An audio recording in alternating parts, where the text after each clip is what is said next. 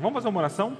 Pedir para Deus nos abençoar, nos capacitar a compreender esse tema que é extremamente importante e assim também moldar a nossa vida. Vamos orar, meus irmãos. Senhor nosso Deus, nosso Pai, nós queremos agradecer a Ti pelo culto que nós pudemos prestar ao Senhor. Somos gratos porque entendemos que é o Senhor que nos permitiu fazer isso e queremos colocar diante de Ti neste momento também essa aula. Pedimos ao Senhor, Pai, que o Senhor nos ilumine, nos capacite e em todo tempo, Pai, o Senhor nos guie para a compreensão desse tema. Pedimos que por meio disso o Senhor também molde a nossa vida para sermos mais parecidos com Cristo. Pedimos isso em nome de Jesus. Amém. Meus irmãos, hoje a nossa aula vai ser sobre orgulho, egoísmo e autoestima. Tá? É, eu coloquei esses três termos aqui porque os três estão interligados. O último termo é bem conhecido. Hoje em dia tem se falado muito sobre autoestima e acho que é importante a gente bater um pouquinho sobre isso também. Mas o ponto principal aqui é sobre orgulho, tá? E para falar sobre isso, eu vou utilizar com os irmãos esses dois livros, especialmente, e um pouquinho de outras coisas também, mas eu vou tratar bastante o que esses livros aqui trazem para nós. Aliás, se você não tem esses livros, meu conselho é compre. Primeiro é Do Orgulho à Humildade, de Stuart Scott. Esse, esse aqui, inclusive, eu já dei uma aula para a mocidade, para a UPA também, sobre esse livro. Essa aula vai ser um pouco baseada nele também. E o outro livro é O Ego Transformado esse aqui do Tim Keller, tá? Os dois são ótimos livros trazendo essa questão do orgulho. E se você puder adquirir, você vai estar tá, é, tendo um bom livro para te ajudar nesse assunto. Deixa eu só. Aqui, arrumei uma configuração. Perfeito. Meus irmãos, primeira coisa importante para a gente começar a tratar sobre isso é nós entendermos que sem humildade é impossível alguém viver uma vida cristã. Efésios 4, versículos 1 a 2 fala o seguinte: Rogo-vos, pois, eu, o prisioneiro no Senhor, que andeis de modo digno da vocação a que fostes chamados. E olha o que ele diz: com toda a humildade e mansidão. Você só pode viver de maneira digna do chamado que você recebeu se você for humilde. Não tem como você ser um bom cristão e ser orgulhoso. Guardaram isso? Ficou claro? Isso aqui é ponto basilar. É por isso que a gente vai falar sobre orgulho hoje. Porque um crente orgulhoso não é um bom crente. Para ser crente de verdade, viver de maneira digna do Senhor, é necessário que nós sejamos humildes. A grande questão, o grande problema com isso é que existe esse essa palavrinha aqui, o orgulho, que na verdade ele, ele, ele atrapalha grandemente a vida cristã. Onde o orgulho impera, não pode ter humildade. Ou existe humildade ou existe orgulho. Não tem como ter as duas coisas juntas, tá bom? É impossível. Então, quanto mais orgulhoso você é, menos humilde você é. Parece óbvio, mas é importante a gente entender isso, que a gente precisa buscar a humildade para a gente conseguir evitar o outro extremo que é o orgulho. Primeiro ponto importante para a gente aqui, então, falando sobre isso, é que o orgulho é um mal epidêmico. Meus irmãos, se eu perguntar para você o que é uma epidemia, você sabe me responder? E uma pandemia também, né? Qual que é a grande questão, meus irmãos? Pandemia, epidemia tem a ver com um vírus que se espalha muito rápido. E é a mesma ideia com o orgulho. O orgulho ele está em todo lugar. Para onde quer que você olhe nesse mundo caído, você vai ver o orgulho de alguma maneira se manifestando. Está em todo lugar e se manifesta de maneiras diferentes. Eu acho muito interessante a citação do livro do, do Orgulho e a Humildade, porque ele fala assim: a questão não é tanto se eu tenho orgulho, na verdade, a questão é aonde ele está e quanto dele que eu tenho. Na verdade, todo mundo tem orgulho no coração de alguma maneira, e esse orgulho de alguma maneira se mostra na nossa vida. Problema com isso: Deus abomina o orgulho. Olha, eu não estou falando que Deus não gosta do orgulho, eu não estou falando que Deus não acha legal o orgulho, eu estou falando que Deus abomina o orgulho. Significa que quando nós somos orgulhosos de alguma maneira, isso traz uma abominação aos olhos de Deus. Olha o texto bíblico aqui, Provérbios 16, versículo 5. Abominável é ao Senhor todo o arrogante de coração, é evidente que não ficará impune. O orgulho é abominável. É por isso que a gente tem que fugir disso. Não só abominável, mas ele é perigoso. O orgulho é extremamente perigoso. Veja que o versículo que a gente leu fala que aquele que é arrogante, aquele que é orgulhoso, não ficará impune desse orgulho. O Thomas Watson, ele escreveu o seguinte, que o orgulho é uma embriaguez espiritual. Veja o termo, olha que interessante. Ele sobe a cabeça como um vinho e intoxica o cérebro. É idolatria. Um homem orgulhoso é um adorador de si mesmo. Não é à toa que Deus abomina, né? porque Ele é o único Deus e Ele odeia a idolatria. E o orgulho é uma adoração de si mesmo. É a raiz de todo mal, falou Andrew Murray, que é um outro teólogo muito bom. Meus irmãos, importante entender até aqui. O orgulho é coisa ruim. Deu para pegar isso? Isso ficou claro, né? Deus odeia o orgulho e a gente tem que fugir disso, porque o que Deus quer de nós é que nós sejamos humildes. Na Bíblia, a gente tem vários tipos, várias pessoas demonstrando orgulho. Eu trouxe aqui para vocês alguns tipos de orgulho que nós temos, na Bíblia falando. Primeiro, de posição, né, a pessoa que está uma posição maior do que a outra. Orgulho de habilidade, a pessoa que toca ou canta ou faz alguma coisa melhor do que a outra. Realizações, riquezas, posses, conhecimento, sabedoria, grandeza espiritual. Veja isso aqui na igreja, né? Eu sou mais crente do que você. Isso é um orgulho também. Justiça própria. Eu faço melhor o que Deus quer do que você. Ser estimado ou querido. Também experiências espirituais. Né? A gente lembra da igreja de Corinto, onde um dizia: Eu falo em línguas e você não fala, mas eu profetizo e por aí vai. Ah, esse tipo de orgulho é algo que desagrada a Deus grandemente. A palavra de Deus fala de vários tipos de orgulho, como foi colocado aqui, e ela, quando trata sobre orgulho, ela nos traz é, algumas ideias. Eu queria trazer para vocês os termos hebraicos e gregos para o orgulho. Não vou citar os termos aqui, mas qual que é a ideia desses termos, tá? No hebraico, todo mundo sabe que a Bíblia foi escrita em outra língua, o Antigo Testamento é em hebraico, o Novo Testamento está em grego. No Antigo Testamento, então, existem seis termos diferentes para o orgulho, tá? e eles expressam esse conceito. Significam altivez, imponência e presunção ou rebeldia do eu. Isso no Antigo Testamento, nós temos lá as expressões para orgulho. No Novo Testamento, no grego, nós temos duas categorias de expressões que tratam sobre orgulho. Primeira delas são verbos são, são palavras que falam que orgulho é como se fosse um esticar do pescoço. É manter a cabeça levantada, mostrando o que você pensa de si mesmo ou de suas realizações. Basicamente isso. Então é aquela pessoa que está sempre com a cabeça levantada. Isso é orgulho, uma das categorias. Outra categoria é uma cegueira. Interessante isso, né? Uma categoria de palavras do grego que fala sobre orgulho tem a ver com cegueira. Como é que a gente junta isso na nossa mente? A ideia é que são pessoas que estão cegas para a realidade, para as verdades de Deus e por isso pensam muito de si mesmas. É alguém que é cego para a realidade. Você conhece gente assim, que a gente observa, não é tudo aquilo, mas parece que o coração é tão orgulhoso que ela realmente acha que é aquilo. Ela acha que é muito boa nisso, muito boa naquilo e quer mostrar isso para todo mundo. Isso é uma cegueira espiritual, é uma cegueira da realidade.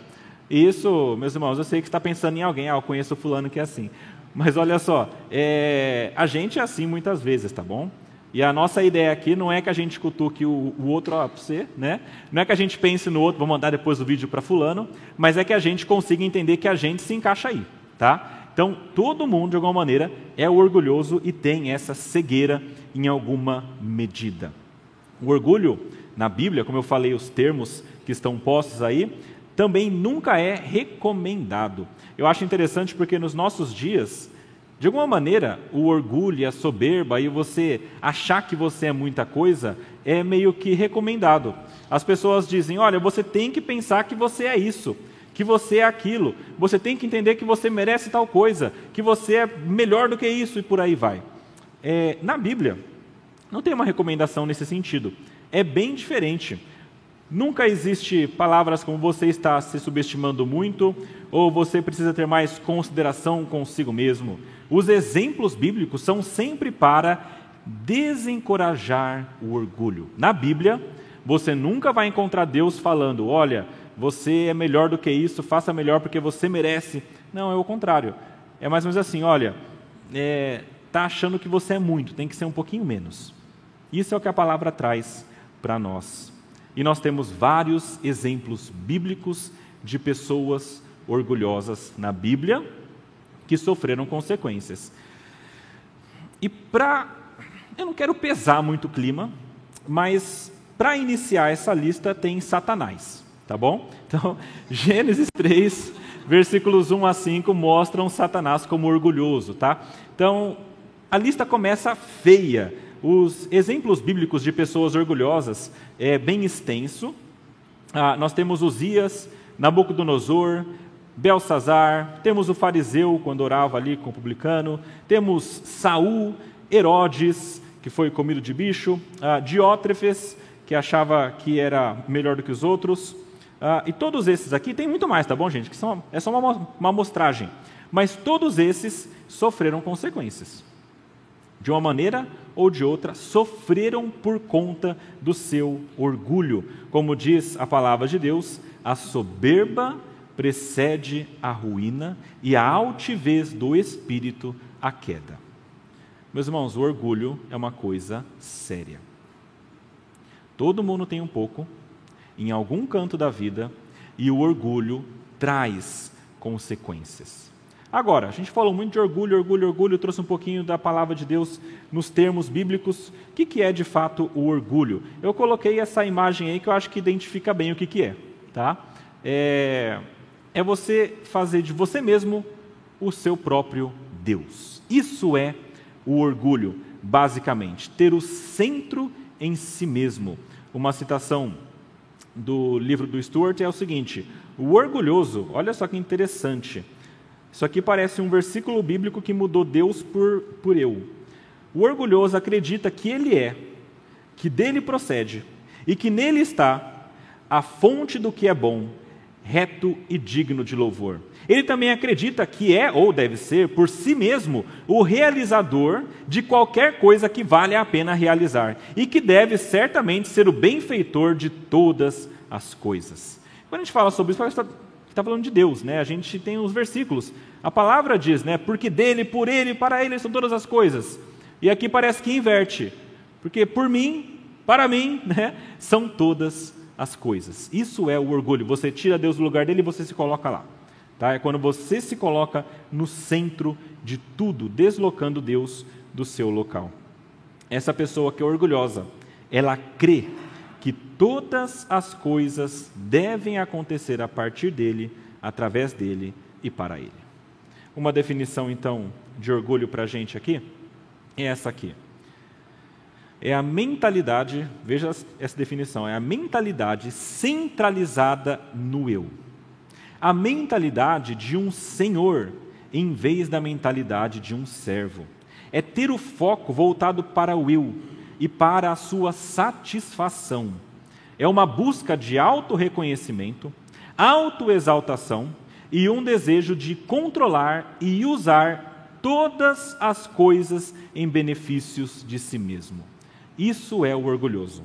Tudo que existe é para mim e é para eu alcançar minha satisfação, e é para eu ser conhecido ou reconhecido, e é para eu conseguir alguma coisa que me traga algum tipo de prazer. Tá? Isso é o orgulho. E interessantemente, está bem ligado com a ideia de ego. Ego a gente sabe que é eu, tá? Ah, e, e outro livrinho que eu citei aqui para vocês, do Tim Keller, trata muito sobre isso, fala sobre o ego transformado.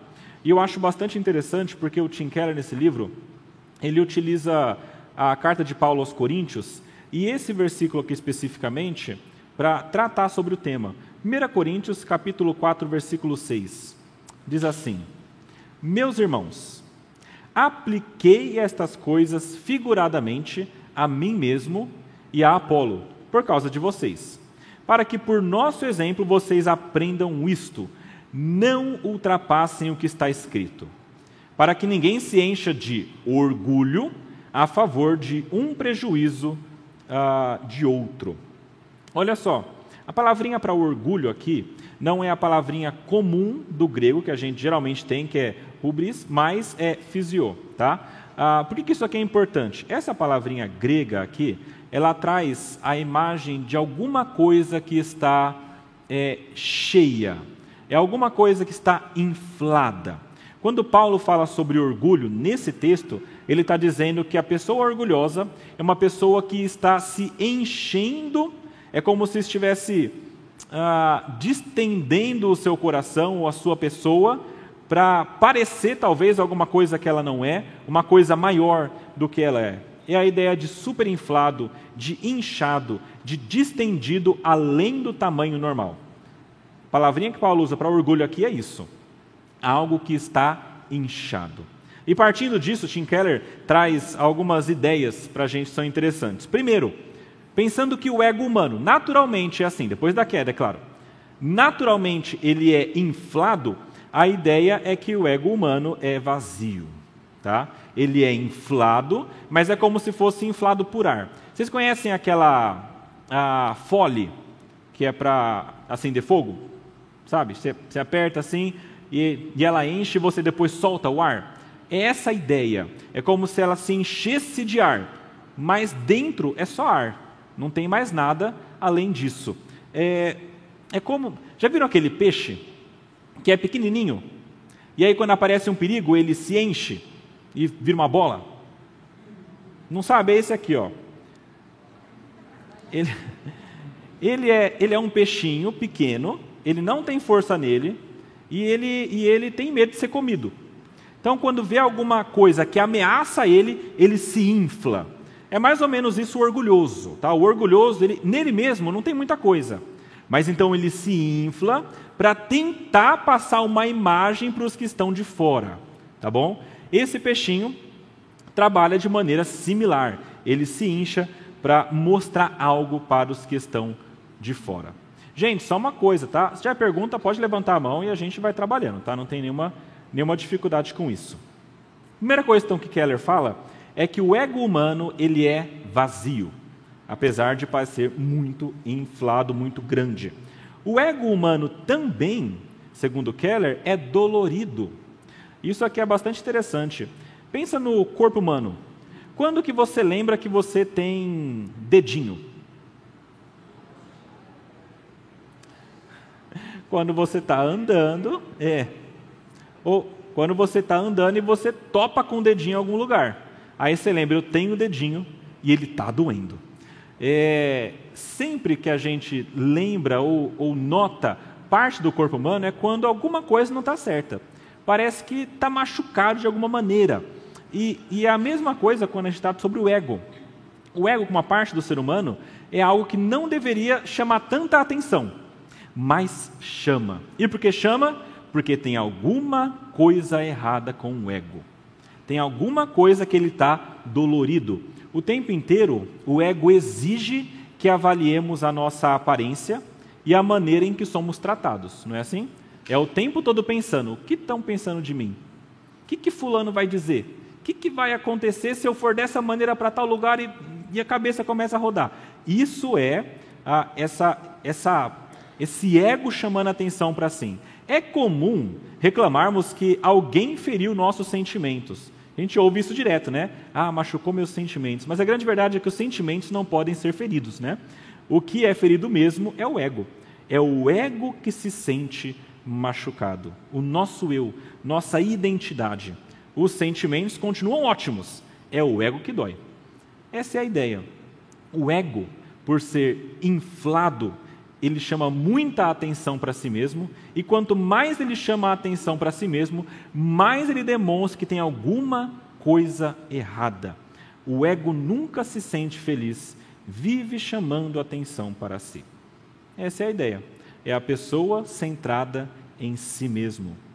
O Keller ainda falou que o ego humano é atarefado, ou seja, ele é inchado, inflado, porque ele é inflado também, ele dói, ele está sempre chamando atenção para ele mesmo, e ele também se torna atarefado. Por quê?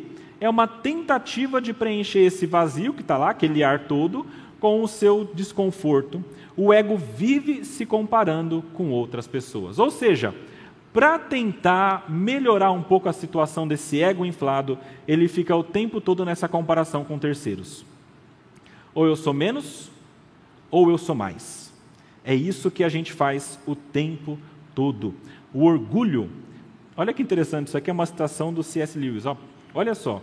O orgulho não se satisfaz em ter alguma coisa, mas em tê-la em quantidade maior do que os outros. É interessante isso. Não é tanto assim que eu tenho dinheiro, mas que eu tenho mais do que Fulano. Não é tanto que eu sou bonito, mas que eu sou mais do que cicano. É sempre alguma coisa que você tem em comparação a outras pessoas. Dizemos que as pessoas se orgulham de ser ricas, espertas ou bonitas, mas isso não é verdade. O que é verdade? Elas têm orgulho de ser mais ricas, mais espertas ou mais bonitas do que os outros. Já ouviram aquele, aquela aquela, aquele ditado: em terra de cego, quem tem olho é rei. Todo mundo é miserável, mas aquele que tem um olho, ele é colocado acima de todos os outros. Essa é a ideia. Na comparação com os outros, se eu sou melhor do que, na minha visão, do que os outros, eu tenho orgulho disso. Se todos fossem igualmente ricos ou inteligentes ou bonitos, não existiria motivo do orgulho. Interessante isso.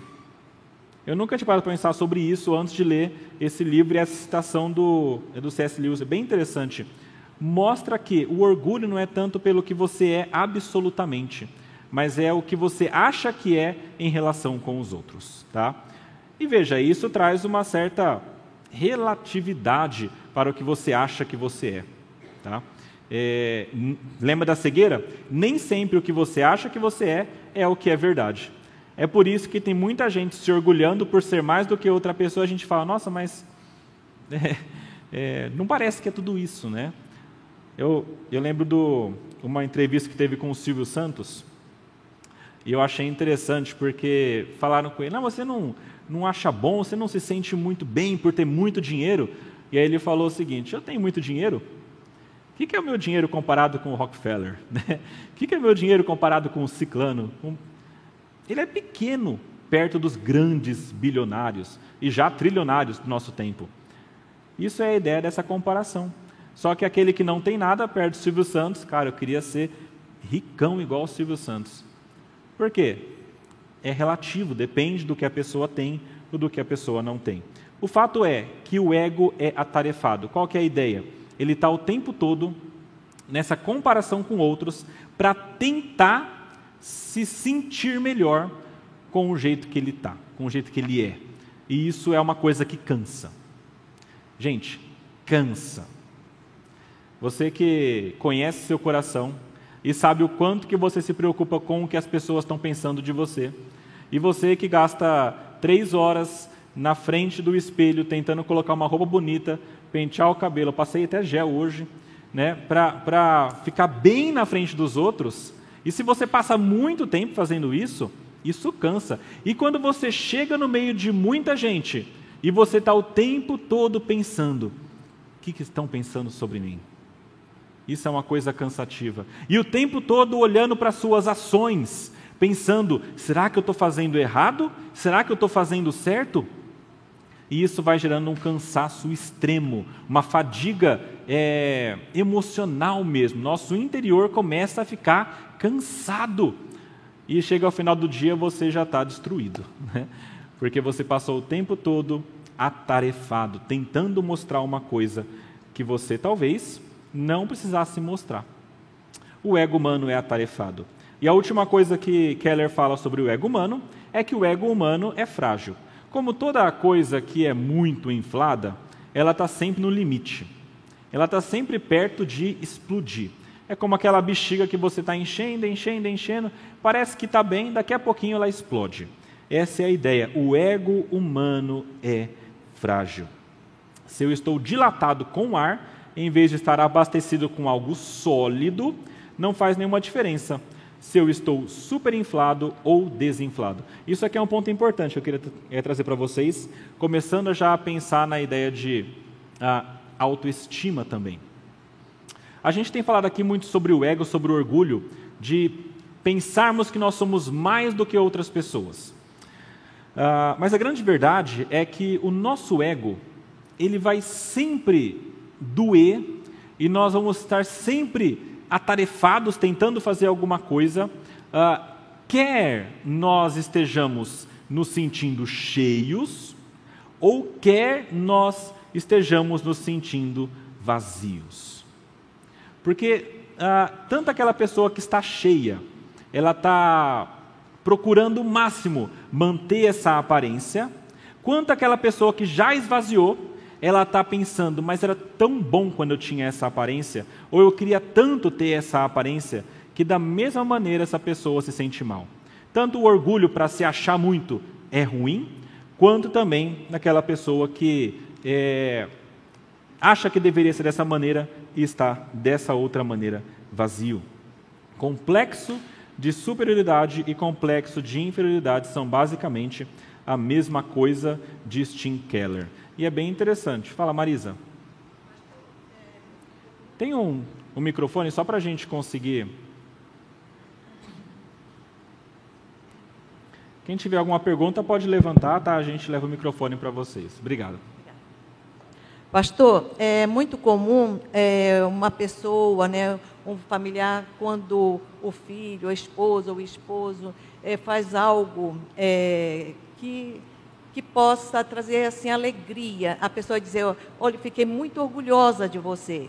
Eu pergunto, é, na, no grego ou no hebraico, né, nas línguas originais, tem alguma diferença nessa colocação quando é quando a pessoa está feliz pela pessoa, que é comum a pessoa dizer, olha meu filho, eu fiquei muito orgulhosa de você ter alcançado isso ou feito isso, né, que foi uhum. alguma coisa boa. Tá. Tem alguma diferença? Nas línguas originais, eu não sei se existe um termo usado para isso ou para aquilo. Tá? A gente tem os termos gerais trazendo a mesma ideia. Ah, agora, pensando na nossa realidade aqui, considerando falar ou não isso para alguém, sentir ou não isso de alguém. Ah, e, aí, e aí é difícil, né? Porque a gente tem, tem pessoas que a gente ama muito, né? Eu tenho falado isso já há sete meses, virei pai, né? E, e quando a gente olha para o nosso filho, a gente sente uma coisa aqui, né? Parece que é esse inchaço, né? Opa! Ah, porque a gente virou pai, é a mesma coisa. Ah, eu acho que tem que ter muito cuidado com relação a isso, tá? É, lembra que é a cegueira. E a cegueira pode não ser só em relação a você, mas também aos outros, né? Ah, e, e, e eu creio que é uma prática saudável a gente pensar bem que termos que a gente vai usar e qual a ideia que a gente está tentando passar. E a gente avaliar se isso também não está enchendo a gente de maneira pecaminosa. Porque é muito fácil a gente ser enchido por uma coisa que nós temos, muito embora tenha vindo de Deus. Né? Então, acho que a gente tem, tem, que tomar cuidado com os termos utilizados. Né? Eu não utilizo o termo eu me sinto orgulhoso por você, eu tenho orgulho disso que você fez. Eu não, eu não gosto, eu acho que isso é muito perigoso. Eu prefiro dizer, olha, que bom que você fez isso, né? Achei ótimo isso que você fez, mas o termo orgulhoso me traz essa conotação ruim. Por isso eu evito, eu acho que não é bom a gente utilizar, porque isso também é, realimenta essa ideia.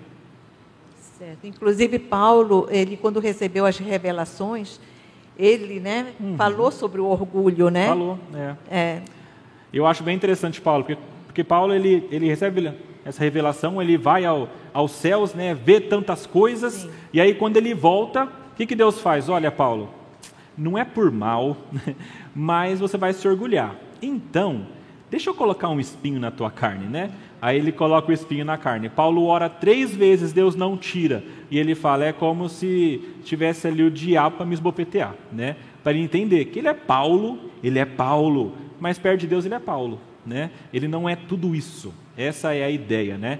Então, ah, é um cuidado importante também. Cuidado para você não, não se orgulhar de alguma coisa. Lembra que Deus abomina o orgulho, porque o orgulho pode trazer uma consequência que você não quer. E Deus pode utilizar coisas para que você seja humilhado. A gente viu no sermão aqui agora, né, Egito, ah, e como foi difícil, dez pragas para que o povo fosse liberto. E por quê? Porque Deus queria humilhar o povo do Egito. Deus abomina o orgulhoso. Então, cuidado se você se orgulha de alguma coisa ou de alguém. Cuidado especialmente com a família, tá? Porque é muito fácil a gente se orgulhar pai, mãe, irmãs, filhos e por aí vai. Ok? Obrigada, pastor. Importante. Lucas. Pastor, é, só um comentário sobre isso, é, sobre se orgulhar, especialmente de filhos, né, de, de criança, porque querendo ou não, a gente pode acabar incentivando eles exatamente esse comportamento de que a gente não quer, né, que a gente acha que não uhum. deveria ter, a gente está Yeah. Como eu orgulho de você, ah, como eu me orgulho, como eu me orgulho. Em contrapartida, é bom que a gente incentive os nossos filhos e reconheça aquilo que eles têm feito de bom. Perfeito. Aí uma boa forma disso é sempre relembrá-los de que Deus é quem o capacitou a fazer, de que como a Deus é bom em conceder isso, essa capacidade, em ter essa oportunidade, ou o que quer que seja. É verdade. Então, Perfeito. É a ideia de você manter os olhos abertos para a realidade, né? Não quer dizer que pessoas não tenham coisas boas, elas têm, mas elas vêm de Deus. Né? Esse é o, é o ponto principal. E ensinar isso para o filho é importante, né? Ah, quando os pais não tomam esse cuidado, eles correm o risco de ensinar o filho que ele é algo que ele não é. Ele vai passar a vida pensando isso. E ele vai sofrer muito com isso, porque se ele não é, o resto do mundo vai dizer que ele não é. Né? E aí vem aquela, ah, estou muito mal, estou triste, estou né? me sentindo inferior. Não é que está se sentindo inferior, é porque foi colocado um padrão alto que você não cumpre e você não está chegando nesse padrão. Mas seus pais colocaram ele ali. Né? Então criemos padrões realistas, verdadeiros para os filhos, é melhor. Porque aí, quando ele chegar no padrão, ah, estou certo, estou bem, né? Está correto. Essa é a ideia, tá? É, e isso gera realmente muitos sentimentos confusos e ruins nas pessoas. Continuando essa ideia, é, a autopiedade também é o orgulho. Isso que eu falei aqui, ó, os dois, tanto superioridade quanto inferioridade, eles, eles resultam do fato de que a pessoa estava superinflada. A pessoa com complexo de superioridade está superinflada e corre o risco de ser desinflada. A pessoa com complexo de inferioridade já está desinflada. Essa é a ideia. E aí eu chego para esse ponto aqui importante, olha. Como eu falei, a gente sempre pensa sobre orgulho como uma pessoa que acha muito de si mesmo. Mas lembra que orgulho ah, e, o, e o egocentrismo é você centrar tudo no eu, é você colocar o eu acima e como centro e como fonte das coisas.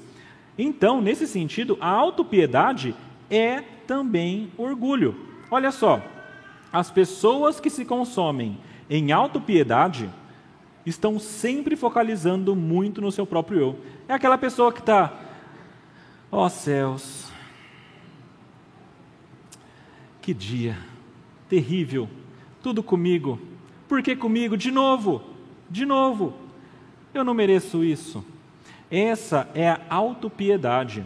Quando Paulo trata sobre isso aos Coríntios, ele diz: Olha, irmãos, não achem que vocês é, tem muito da parte de Deus, mas também não pensem menos do que vocês são, né? Cada um pense ideal do que você é, né? Essa é a ideia. Porque quando você pensa muito pouco de si mesmo e está o tempo todo falando sobre isso, significa que o teu centro é você. Você está olhando para você o tempo todo em comparação com os outros. Está dizendo, eu queria ser daquela maneira, não queria sofrer dessa maneira, eu, eu, eu, eu. Tá? É por isso que a autopiedade é um tipo de orgulho. Elas não estão preocupadas com a glória a Deus, nem com a gratidão pelas boas dádivas e talentos que o Senhor lhes deu, mas estão o quê? Em vez disso, centralizando em como não têm sorte ou como os outros são melhores do que elas. E isso, de novo, é um centro no eu. É a mesma coisa. O orgulho pode ser para um lado e pode ser para o outro lado. E as duas coisas são uma cegueira. E as duas coisas têm consequências ruins. Porque a pessoa que acha que é muita coisa pode fazer coisas pecaminosas para alcançar isso, e a pessoa que acha que merecia muitas coisas, mas não tem, pode fazer coisas pecaminosas para alcançar isso. E quando elas não alcançam, a reação pode ser pecaminosa também, culpando a Deus e com falta de, de gratidão a Deus. E a gente vê isso direto, né? Pessoas que têm tanta coisa, mas focalizam naquela, naquele pingo, né? É, é engraçado, é igual se você olha uma, uma toalha branca toda bonita, limpa, e de repente, os mais perfeccionistas sabem, vem e tem uma manchinha de amarelo.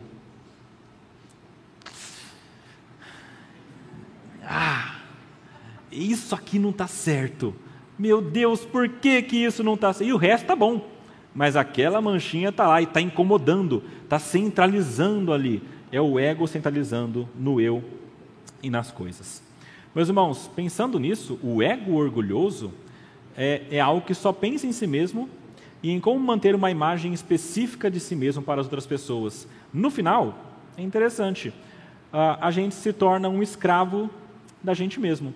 É um escravo de si mesmo e dos outros, na busca insaciável pela afirmação de uma imagem que não é real. E a gente está o tempo todo buscando manter essa imagem que não é real. E isso nos torna escravos. Ok. Tranquilo até aqui, gente? Deu para pegar essas ideias, né? Tá. Passando um pouco para frente aqui. Eu sei que talvez você tenha pensado, ok, mas mesmo assim eu acho que eu não sou tão orgulhoso assim. Então, esse teste eu gosto de fazer, eu já fiz com a mocidade com a UPA, tá? Então eu queria que você contasse nos seus dedos, ou anotasse, quantas manifestações você tem de orgulho. Eu vou citar aqui algumas manifestações possíveis do seu orgulho. Elas são possíveis, nem todas elas revelam orgulho, mas muitas delas sim. E pode ah, demonstrar o orgulho. Então eu queria que você contasse quantas dessas que talvez você tenha na sua vida. É, cônjuges, ajudem um ao outro, tá? Ah, vamos lá, olha só. O orgulho se manifesta de muitas maneiras. Vamos lá, algumas. Queixar-se contra Deus ou lançar críticas sobre ele, falta geral de gratidão, ira com raiva, retraimento, amu ou frustração, ver a si mesmo como alguém melhor do que os outros, ter uma visão exagerada de sua importância, talentos e habilidades, focalizar-se na falta de talentos e habilidades, o contrário, né? Perfeccionismo.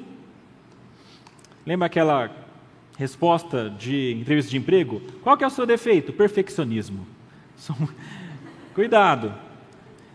É, falar demais, falar muito a respeito de si mesmo, buscar independência ou controle, desgastar-se com os que os outros pensam, magoar-se ou irar-se com críticas, não gosta de ser ensinado, é sarcástico, ofensivo e menosprezador, falta de espírito de serviço. Tem mais um, calma, gente. Está contando aí? Chegou no pé já? falta de compaixão, ser defensivo ou transferir a culpa, falta de admitir que está errado, falta de pedir perdão, falta de uma oração bíblica, resistir à autoridade ou ser desrespeitoso, expressar preferências ou opiniões quando não solicitado,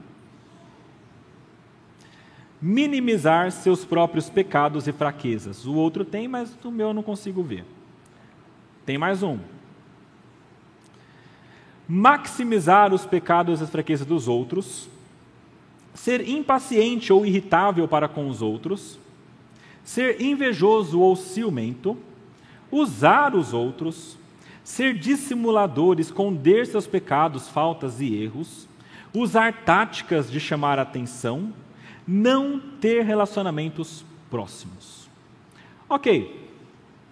Lembra que eu falei que o orgulho não é tanto se você tem, mas aonde que ele está? Conseguiram encontrar um pouquinho? E esses locais que você encontrou é onde você tem que trabalhar. É onde está manifestando o seu eu inflado. Ele está inflado e saindo por esses poros. É ali que você tem que trabalhar para segurar o que, que você acha de você mesmo, tá?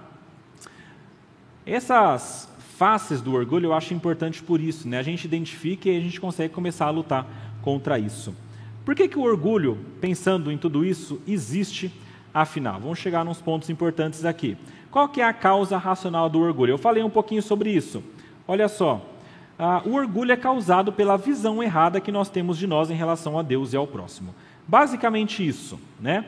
Ah, o mundo prega uma visão assim. Prega o seguinte: você é superior, você merece mais, você tem necessidades, tem que ser cumpridas a qualquer preço, você tem de ser satisfeito a qualquer custo. Isso aqui é muito pregado no mundo, é, no mundo e a gente relaciona isso com um movimento chamado de movimento da autoestima. É, é algo que está em voga muito grandemente hoje, que iniciou não faz tanto tempo, mas que tem trazido essa ideia de que você é, de que você pode e que você tem de alcançar algumas coisas.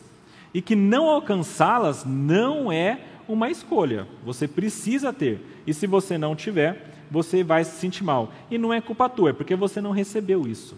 Essa é mais ou menos a ideia da autoestima, é colocar a pessoa é, lá no alto na sua estima.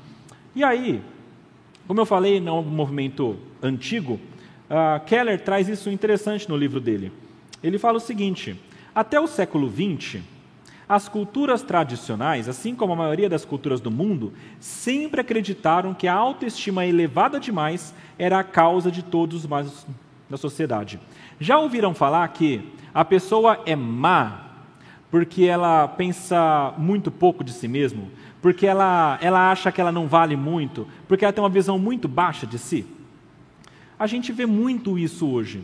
É como se todas as causas da sociedade fossem porque pessoas acham que não merecem, que são fracas, que são ruins, que não sei o que, não sei o que, não sei o que. Ah, até o século XX, então, a gente tinha uma visão diferente. O que provoca a maior parte dos crimes e da violência? Por que as pessoas são maltratadas? Por que são cruéis? Que cometem os erros que cometem? A resposta tradicional, antes desse movimento da autoestima, era que a culpa era do hubris, tá? que era a palavra de origem grega que significa soberbo ou autoestima elevada demais. Tradicionalmente, era assim que se explicava o mau comportamento das pessoas. Ah, exemplo simples. Por que que você encontra uma pessoa no trânsito saindo do carro e indo até o outro carro brigar com a pessoa que está dirigindo? Porque a autoestima é muito baixa? Porque está muito alta. Ela está num patamar tão alto de Deus dela mesma que ela não pode ser desrespeitada. Não podem falar mal dela. Onde já se viu falar alguma coisa assim de mim? eu não levo desaforo para casa. E vai até o carro da frente. Outro exemplo simples e bobo. Vamos pensar. É... Quero deixar opiniões políticas de lado, é claro, mas uma situação real. É... Muitas vezes há ladrões que se sentem uh, atraídos para o roubo por motivos claros. Eu lembro de uma música daquela banda Ao Cubo. Eles cantam rap. E eu não parece, mas eu sou não sou. É, e, é, e é interessante que uma das músicas, é, ele está cantando a história e fala de um menino que. E é a mãe cantando, né? a mãe falando do filho. E até o refrão é assim: Sabe quanto eu lutei para fazer você feliz, né? Não tinha dinheiro, não tinha nada, mas o importante eu, é, eu sempre fiz, né? E, e a mãe falando para o filho. A mãe não tinha muito dinheiro mesmo. E aí a história é que o menino, porque não tinha algumas coisas, ele se sentiu tentado a roubar. E então ele viu o tênis no pé da outra pessoa e falou: Eu não tenho, eu quero. Gente, isso é a autoestima. Eu mereço, tá? Eu estou aqui, eu não posso andar com um tênis sem marca, tem que ter marca. Eu quero aquele ali.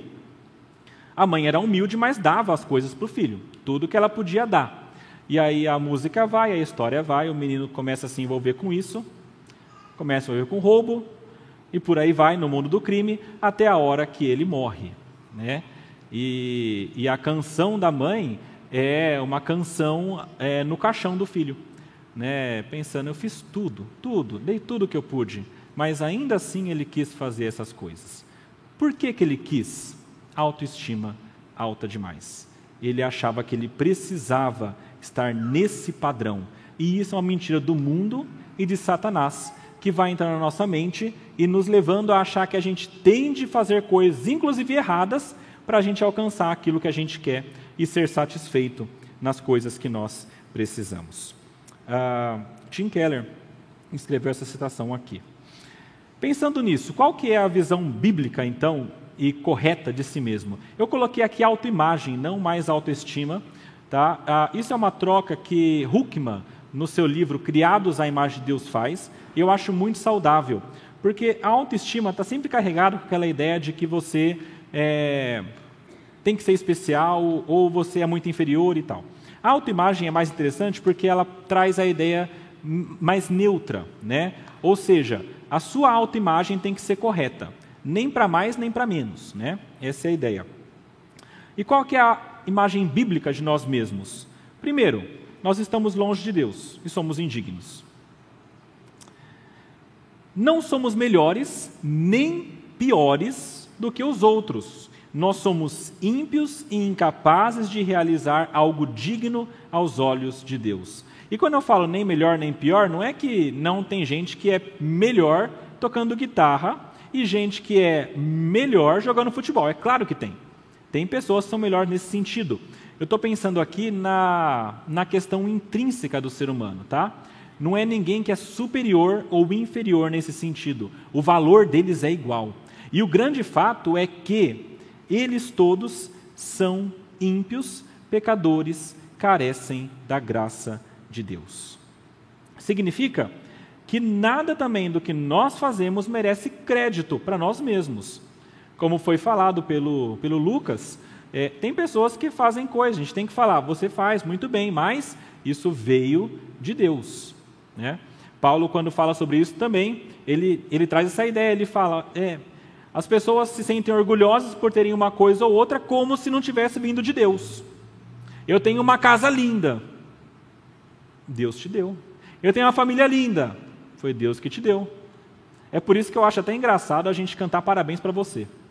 Porque, porque, veja bem, eu acho isso. Eu, eu não canto, eu já falei isso muito. Eu, eu canto porque eu tá cantando, né? Mas geralmente quando a gente fala, quando eu falo para a pessoa que faz aniversário, eu não falo parabéns. Eu falo feliz aniversário. Por um motivo simples. No meu entendimento, parabéns traz uma ideia de que a pessoa fez por merecer. E aí eu lembro da palavra que diz que a gente não pode acrescentar um côvado à nossa existência se não for Deus. Tinha que ser parabéns para Deus, né? Porque alguma coisa assim. Porque veja, é, nada do que a gente tem é de nós mesmos, é Deus quem está dando. Então, que bom que tem mais um ano de vida, glória a Deus por isso não glória a você que conseguiu passar mais um ano sem morrer. Né? Na verdade, é Deus quem te deu isso também. Ah, nada do que nós fazemos merece crédito, verdadeiramente. Isso tudo deve ser a Deus. Temos habilidades que Deus nos deu para serem usadas para a sua glória e para o cumprimento do seu propósito. E aqui é importante também: se você tem coisas que Deus te deu, Você não tem que se orgulhar pensando, eu sou muito bom nisso, e eu vou tocar, e vou mostrar, e vou fazer para que outras pessoas vejam como eu sou bom.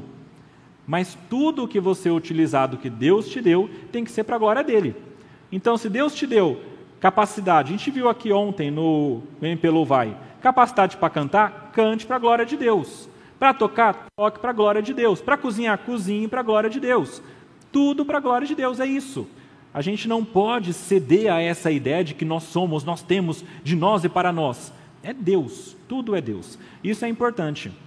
Uma coisa que eu tenho tentado fazer sempre, ah, pelo costume a gente às vezes erra nisso, né? Mas é, sempre que alguém fala que eu faço alguma coisa, que eu fiz alguma coisa bem ou não, eu falo, nossa, graças a Deus, que bom. Né? Geralmente é um obrigado. É obrigado? Tudo bem, não estou culpando você que fala obrigado. É só uma, uma decisão minha porque eu entendo que é muito mais correto biblicamente, graças a Deus, né? Porque Ele permitiu que eu fizesse isso. Como Paulo também fala, é muito interessante. Paulo ele diz: Olha, é, eu sou o maior dos apóstolos. É, eu também sou o maior dos pecadores, né? Mas ele fala que ele é o maior dos apóstolos, e quando ele fala que ele é o maior dos apóstolos, ele fala o seguinte: Mas não, não eu, antes a graça de Deus em mim. Essa é a ideia, tá? Então, sempre que a gente pensar que a gente tem alguma coisa boa, lembra, Deus quem te deu e é a graça dele ah, atuando em você. Pergunta: já percebeu que você é orgulhoso? Não, eu não. Tá, então a gente conversa depois. ah, a gente passa de novo essa aula. É, já que você já entendeu que você é orgulhoso, você tem de se arrepender, tá? Ah, como é que funciona esse arrependimento? Tá? Como é que a gente consegue mudar isso tudo? Eu tenho aqui alguns passos são esses aqui. Entender que nós somos orgulhosos, primeiro passo está dado. Refletir delongadamente sobre isso, não é só assim, ah, o ponto 1, 3, 5 eu caí. Não, pensa bem, pode ter outras coisas. Como eu falei, converse com o seu cônjuge, com a sua mãe, com o seu pai, com os seus filhos. Aqueles que estão próximos, conhecem mais de você do que você mesmo. Ah, compreenda a gravidade do seu pecado. Deus abomina o orgulho. Não é bonito. Não é bonito a pessoa que, como eu falei no trânsito, diz: Eu não vou levar desaforo para casa. Não é. A gente acha graças, mas não é. Deus abomina o orgulho. Não deve ser dessa maneira. Confessar a Deus, nos humilharmos diante desse Deus que é santo e justo e nos arrependermos verdadeiramente.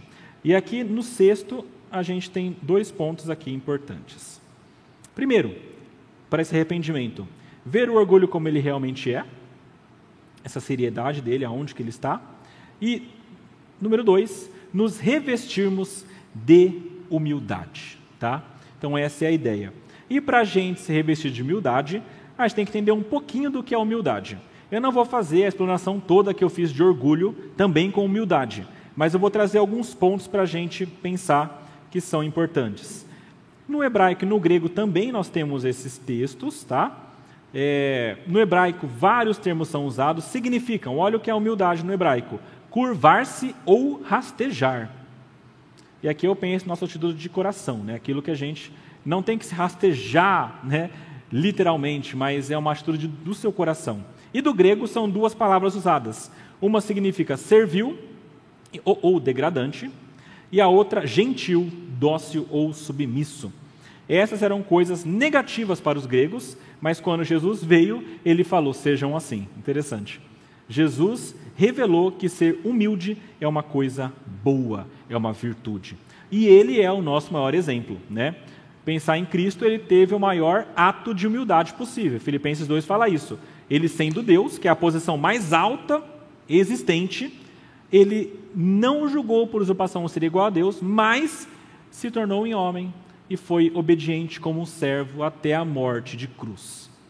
E lá em Filipenses, Paulo fala: tenham o mesmo sentimento que houve também em Cristo Jesus. Ele veio do céu até a morte e ao Hades, né? ele sofreu o inferno nele. Ah, e você achando que você não pode ser desonrado de alguma maneira. Né? A gente tem essa ideia. Cristo, ele desceu o máximo. Ele é o maior ato, o maior exemplo de humildade. Ele teve o maior ato. Ele era manso e humilde, ele fala: Aprendei de mim, que sou manso e humilde de espírito. Foi submisso ao Pai, você que tem dificuldade de obedecer às pessoas, ao Pai, as autoridades também. Ele fez isso mesmo sendo Deus. Ele poderia, eu sempre penso nisso, quando estava na cruz, ele podia, o pessoal zombando, ele podia explodir tudo, falar: chega, tá bom já, e destruir todo mundo. Mas não fez. Por quê? Ele estava sendo obediente ao Pai, fazendo a vontade de Deus, apesar do sofrimento dele. Tornou-se servo, lavou os pés dos discípulos. Lavar pé não é fácil, ele fez isso. Seu ensinamento vai na contramão do mundo. Quando ele fala sobre isso, ele fala que o menor é o maior e o maior é o menor. Interessante, invertendo todas essas ideias. Uh, ele é o maior exemplo. Nós precisamos ter essa perspectiva de Jesus e não a do mundo. O versículo aqui é aquele que fala para nós não nos conformarmos com este século, mas sermos renovados né, pela transformação da, da nossa mente. Ah, alguns exemplos bíblicos de humildade. Vou passar mais rápido aqui, tá, gente? Abraão com Ló, quando repartiu a terra, Abraão falou: Vai, pode escolher o braço que você quer e eu vou para outro lado. Moisés, ele era humilde, o texto fala claramente isso. João Batista se considerava indigno de Jesus, né? Disse ainda: é, Importa que ele cresça que eu diminua. Maria submeteu-se a Deus. O publicano, quando batia no peito, falava: Senhor, não mereço nada disso. É, o apóstolo Paulo, no que eu já citei, ah, ele entendia quem Deus era e quem ele era.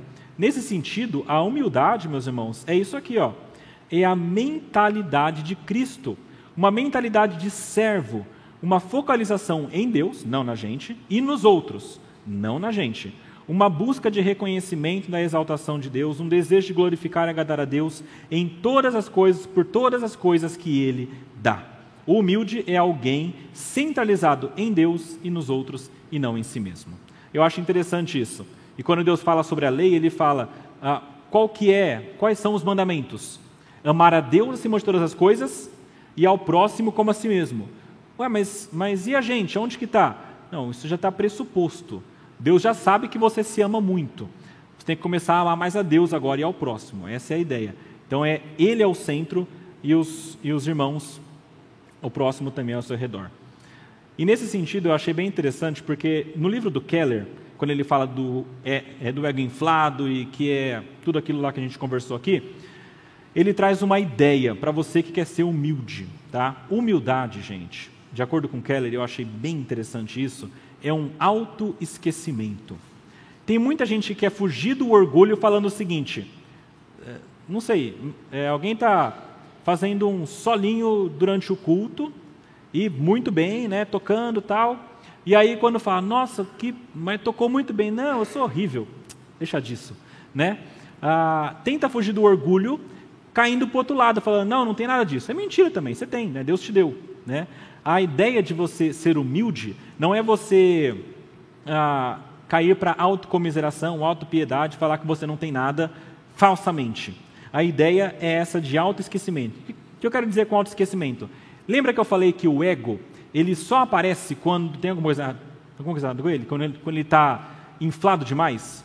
E aí a gente sente ele? É essa a ideia aqui. O ego ele não tem que ser sentido, porque ele não pode estar inflado. Ele não tem que chamar atenção para si mesmo.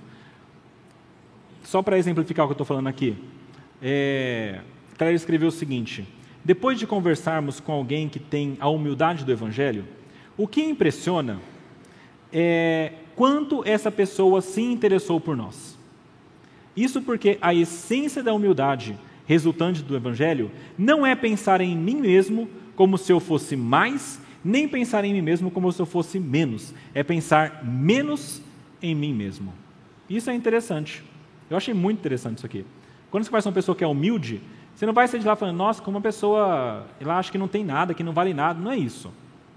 Ela vai falar, nossa, essa pessoa se importou comigo, perguntou como é que eu estava, quis saber da minha vida, e dela não falou muito não, né? Falou, a gente conversou mais de mim. Interessante que a pessoa que é humilde ela não tem necessidade de mostrar uma imagem que ela não tem. Esse é o ponto que Keller está passando para a gente aqui. Então, finalizando aqui, como que a gente vai desse orgulho para a humildade de fato? Uh, a gente falou algumas coisas aqui, eu falei sobre se humilhar. Estou colocando aqui só porque a gente tem agora o texto, tá? Tiago 4, versículo 7 a 10, fala sobre isso. Esse humilhar in, inicial é Deus quem faz em nós, né? Deus vai mostrar para a gente que a gente está orgulhoso, Ele vai humilhar, vai ajudar a gente a ser humilde nesse início. E após essa humilhação inicial, de entender que a gente não é e que precisa de Deus, há passos para permanecer humilde. E eu queria finalizar com 10 ações práticas para permanecer humilde. São essas aqui. Primeiro, ore buscando o auxílio de Deus para retirar o orgulho e produzir humildade em você. Segundo, leia os salmos e provérbios, isso aqui é importante, ah, e os profetas, para obter uma visão elevada de Deus e uma visão correta de si mesmo. Aquela pessoa que lê o Salmo 19 vê que Deus proclama a glória nos céus, vai ter, tem que entender que Deus é grande. E aí vai ler Salmo 8 e falar, nossa, e o homem é pequeno, porque que é o homem que dele te lembres, né? Então a ideia é que você lendo as passagens bíblicas, você entenda a grandeza de Deus e a sua pequenez e veja realmente quem você é e o que você é. Estude a pessoa de Cristo, lembra que ele é o maior exemplo de humildade. Os exemplos da sua vida terrena, especialmente nos evangelhos. Pergunte aos outros se de alguma maneira você age com orgulho. Isso aqui é importante. Lembra, orgulho é cegueira. Se você está cego, você não está vendo. Outra pessoa precisa te mostrar isso. E seja aberto para receber, porque lembra, não receber bem críticas também é orgulho, tá? Trabalhe bem isso. A Keller, inclusive, no livro dele, fala o seguinte: a pessoa que é humilde mesmo, ela fica feliz quando é criticada, porque ela pensa assim: graças a Deus, então agora eu vou poder melhorar um pouquinho nisso aqui para Deus. Eu não estava vendo que eu era assim, agora eu estou vendo. Né? E é, é difícil ser assim, gente. Passe bastante tempo adorando a Deus, ou seja, louvando, orando, lendo a Bíblia ou meditando. E os últimos cinco. Pratique o princípio de uns aos outros. Pratique o despojar-se do orgulho e revestir-se da humanidade em seus pensamentos e motivações. O oito é em sua comunicação e o nove é em suas ações. São três esferas, tá? Motivação, na sua comunicação, como você fala, e nas suas ações. E o décimo tem a mentalidade de que a humildade deve ser um estilo de vida. Não é assim, hoje eu fui humilde, tá bom já. Tem que ser trabalhado diariamente, porque o orgulho ele costuma voltar e encher a gente. Vocês lembram do filme O Advogado do Diabo? É, crianças não assistam, mas é um filme que mostra muito isso. E no final o diabo fala: olha, vaidade, né? O soberbo, uns dois, ele fala, meu pecado favorito, né? Porque a pessoa, depois de passar um monte de coisa, no final cai de novo, só que de outra maneira, né? É, é isso, né? Ah, o orgulho tende a voltar. Cuidado, se encha da humildade e entenda verdadeiramente quem você é. Pratique a humildade. Tem aqui um, uma citação de Spurgeon que falou: todo crente tem uma escolha entre ser humilde ou ser humilhado. Né? Ou ele entende que ele é isso mesmo, né, e entende sua humildade, ou em algum momento ele vai ser humilhado, né? Ou aqui nesse mundo, ou no vindouro, né? De alguma maneira Deus vai mostrar para ele: você não é tudo isso que você está achando que você é. Foca em Deus e no próximo.